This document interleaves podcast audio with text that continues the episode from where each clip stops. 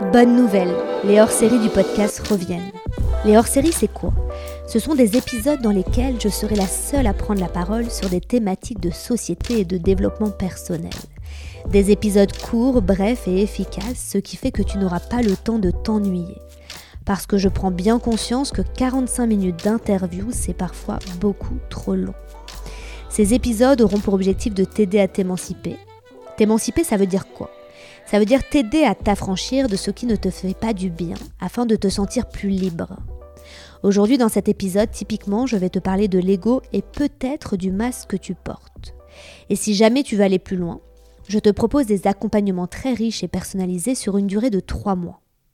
Si jamais ça t'intéresse, que tu as des questions à me poser sur ces accompagnements, je t'invite à prendre rendez-vous avec moi sur Instagram ou par email pour un appel téléphonique de renseignement. En attendant, je te souhaite une belle écoute.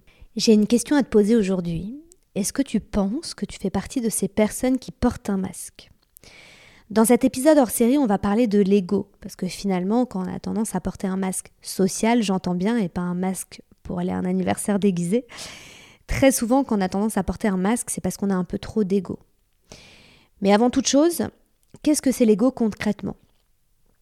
Tout d'abord, il est important de noter la différence entre l'ego avec un E majuscule et l'ego avec un E minuscule.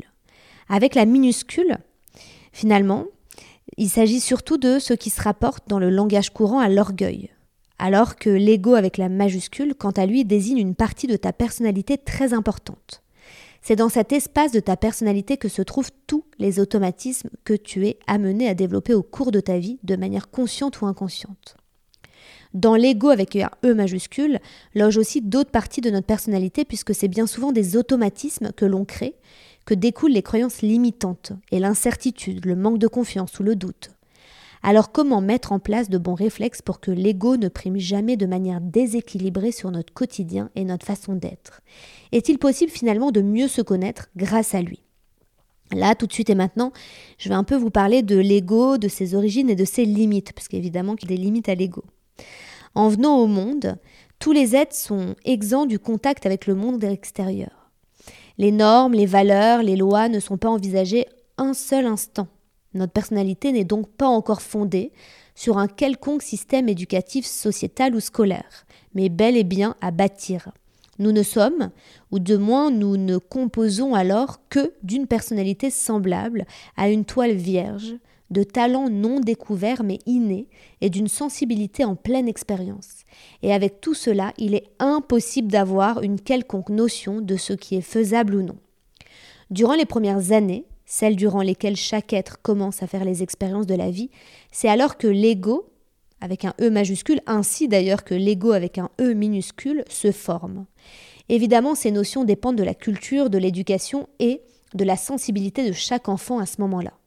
En fonction des résultats de ces expériences, il est alors évident que nous allons tous en recommencer certaines et en éviter d'autres, qui auraient peut-être pu être blessantes, humiliantes ou tout simplement bancales. C'est donc durant les premières années de vie que l'ego prend ses marques et qu'il est alors possible de distinguer l'esquisse de ses limites. Par exemple, si un enfant est habitué à être félicité lorsqu'il réussit à l'école, il apprendra alors que sa réussite est synonyme de fierté et d'amour de la part de son entourage proche. Mais très vite, les limites de cela se dessinent. Et pour cause, en grandissant, l'échec sera difficile à accepter pour l'ancien enfant et surtout une tendance à travailler sans relâche pourrait bien en résulter à l'âge adulte. Et cela se vaut pour toutes les expériences qui ont été faites durant les premières années de vie. L'ego s'étend dans tous les domaines, nourrissant la personnalité et le tempérament de chacun, jusqu'à s'en faire ressentir dans le quotidien de chacun.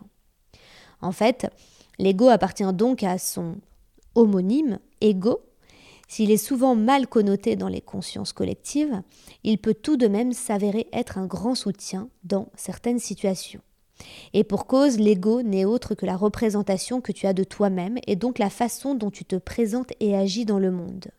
Il résulte des expériences ou tout simplement des grandes expériences que tu as vécues durant toute ta vie et du sentiment qu'elles ont laissé. Autrement dit, l'ego est le résultat de ta propre interprétation de tes expériences. C'est également de l'ego que dépend l'estime de soi, le sentiment de fierté ou au contraire l'absence de ceci. Cette estime dépend de trois choses, du regard que tu portes sur toi-même, du regard que les autres portent sur toi-même et de ta sensibilité. Si tu as parfois l'impression de porter un masque, de ne pas être à 100% toi-même, dans certaines situations par exemple, c'est probablement que l'une ou plusieurs de ces trois caractéristiques est tronquée.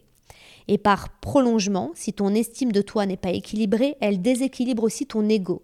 Et c'est ici que naissent les failles et les limites du bien-être. En fait, il pourrait être possible de résumer l'ego selon un équilibre à atteindre, bien que ce dernier soit parfois difficile à trouver vraiment.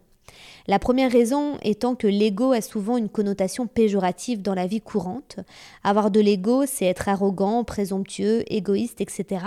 Alors qu'en fait, avoir de l'ego, c'est simplement être capable de reconnaître ce que tu peux faire ou non. C'est te féliciter d'une réussite et accepter un échec avec humilité. C'est savoir que tu as la faculté de progresser tout comme tu peux être capable de te tromper. Bien souvent, lors d'une dispute ou d'un désaccord verbal, ce n'est plus la personne qui s'exprime, mais la blessure qui a réveillé son ego. Et pour cause, si celui-ci se fonde sur les diverses expériences vécues au cours de la vie et sur le ressenti qu'elles ont pu laisser, ainsi, lors d'une interaction sociale, si celle-ci s'envenime un peu, il est possible que l'autre cherche à te blesser et réveille alors une de tes blessures. Peut-être que cette personne va le faire inconsciemment d'ailleurs. C'est donc ton ego qui prendra le relais en cherchant à blesser l'interlocuteur aussi fort que ta blessure est encore brûlante et vive. C'est en quelque sorte un moyen de défense, bien qu'il ne soit nullement sain et viable. Équilibrer son ego, finalement, soigner ses blessures, c'est aussi pouvoir entretenir de meilleures relations interpersonnelles quel que soit le cadre, travail, amis ou famille. Il s'agira surtout d'avoir des rapports et des échanges plus sains, puisqu'avec un ego équilibré, tu ne te sentiras plus à côté de la plaque, tu ne te sentiras plus rejeté et puis surtout tu ne sentiras plus le tiraillement douloureux ou sournois de la blessure qu'a laissé l'expérience. Ta sensibilité sera présente, mais elle ne guidera aucunement ni ton comportement ni tes agissements. Et ça, c'est quand même plus agréable. Finalement, adieu le masque que tu affiches en société ou devant ton miroir. En fait, pour équilibrer son ego et parvenir à valoriser ce qui doit l'être chez toi, sans pour autant dévaloriser le reste, il y a plusieurs façons de s'y prendre. La première, c'est se détacher des automatismes. Dans un premier temps, il est important de bien assimiler l'ego. Il est bien important d'assimiler que l'ego n'est pas synonyme de vantardise. Parfois, il s'agit simplement de reconnaître ses forces, d'en prendre conscience et de les valoriser. Ces forces, tu les as développées et puis tu as le droit d'en être fier. Puis ensuite, en deuxième type, tu peux pratiquer l'auto-compassion. Te comporter envers toi-même comme tu te comporterais envers un ami. S'il réussit, te réjouir avec lui, célébrer cette réussite, avec le cœur et avec empathie. Et en cas d'échec, ne pas être trop dur avec toi-même. Célèbre-toi car tu as eu le courage d'essayer, et puis retire-en surtout une leçon et sois toujours empathique. Cette méthode t'amènera petit à petit à pouvoir te réjouir de tes points forts, de tes talents et de tes réussites tout autant qu'elle t'offrira la gentillesse nécessaire que trop de gens oublient envers les autres, mais surtout envers toi-même. Et puis troisièmement, tu peux peut-être adopter un mantra. Cela peut sembler futile, extrêmement naïf, tu vois, typiquement, un peu, ça donne l'impression de conseils de développement personnel à la con. Mais pourtant, pour beaucoup de personnes, adopter un mantra et s'y tenir dans ses actions et ses propos, c'est un véritable moteur. Attention toutefois à bien choisir ton mantra et surtout à essayer de l'appliquer. Il faut aussi veiller en cas d'échec ou de débordement à ne pas trop t'en vouloir. Nous sommes tous humains et l'erreur l'est aussi. Tu vois, par exemple, des exemples de mantras, tu pourrais très bien te dire ne fais pas aux autres ce que tu ne voudrais pas qu'on te fasse à toi-même. Hyper cliché comme mantra, et pourtant tellement vrai. Et puis, tu peux aussi te dire ne fais pas de mal à autrui, ni à toi-même, ou tout simplement sois bienveillant envers les autres, davantage envers toi-même davantage envers toi-même. En fait, tu passes avant les autres et ça ne l'oublie jamais. Et puis après, tu peux aussi tout simplement prendre soin de toi. Cela peut également paraître futile, mais prendre soin de toi, c'est une façon de retrouver de la valeur à tes propres yeux. C'est savoir qu'à travers un masque du visage, tu oses prendre du temps pour toi et que tu as le droit de te détendre, de te reposer ou de te valoriser. Ainsi, l'ego avec un E minuscule et l'ego avec un E majuscule, s'ils sont en étroit lien tout au long de notre vie, peuvent tout à fait être modifiés dans ta perception. Il ne revient qu'à toi en réalité de pouvoir te détacher des idées reçues, de t'éloigner de tes blocages et d'abolir tes croyances limitantes qui nous regroupent tous derrière nos égaux pour enfin vivre ta vie comme tu l'entends et surtout être heureux. Et heureux, encore une fois, ce n'est pas naïf. Être heureux, c'est raisonner avec sa vie, c'est vibrer avec sa vie, c'est se sentir solaire. C'est se sentir à la bonne place au bon endroit. Et souvent, quand l'ego est trop prédominant, il y a un moment donné où finalement c'est la vie de ton ego que tu vis, c'est pas ta réelle vie. Si tout ça te semble un peu flou et que tu vas aller beaucoup plus loin finalement dans ta remise en question, notamment sur l'ego, n'oublie pas que je propose des accompagnements d'une durée de trois mois qui sont des accompagnements très riches et très personnalisés.